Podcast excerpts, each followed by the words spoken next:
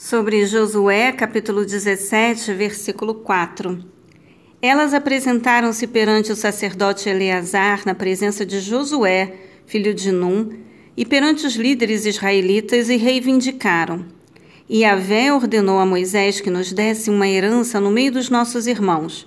Foi-lhes atendida a solicitação e dada às terras conforme a ordem do Senhor, uma herança entre os irmãos de seu pai. Análise. Estas filhas de Zelofeade solicitaram a Moisés uma porção particular de terras para seu clã, que então, sob a direção de Yahvé, prometeu atendê-las no momento oportuno. Quando se apresentaram à comissão designada para efetivar a distribuição das heranças, repetiram a palavra de Moisés diante do que foram prontamente satisfeitas.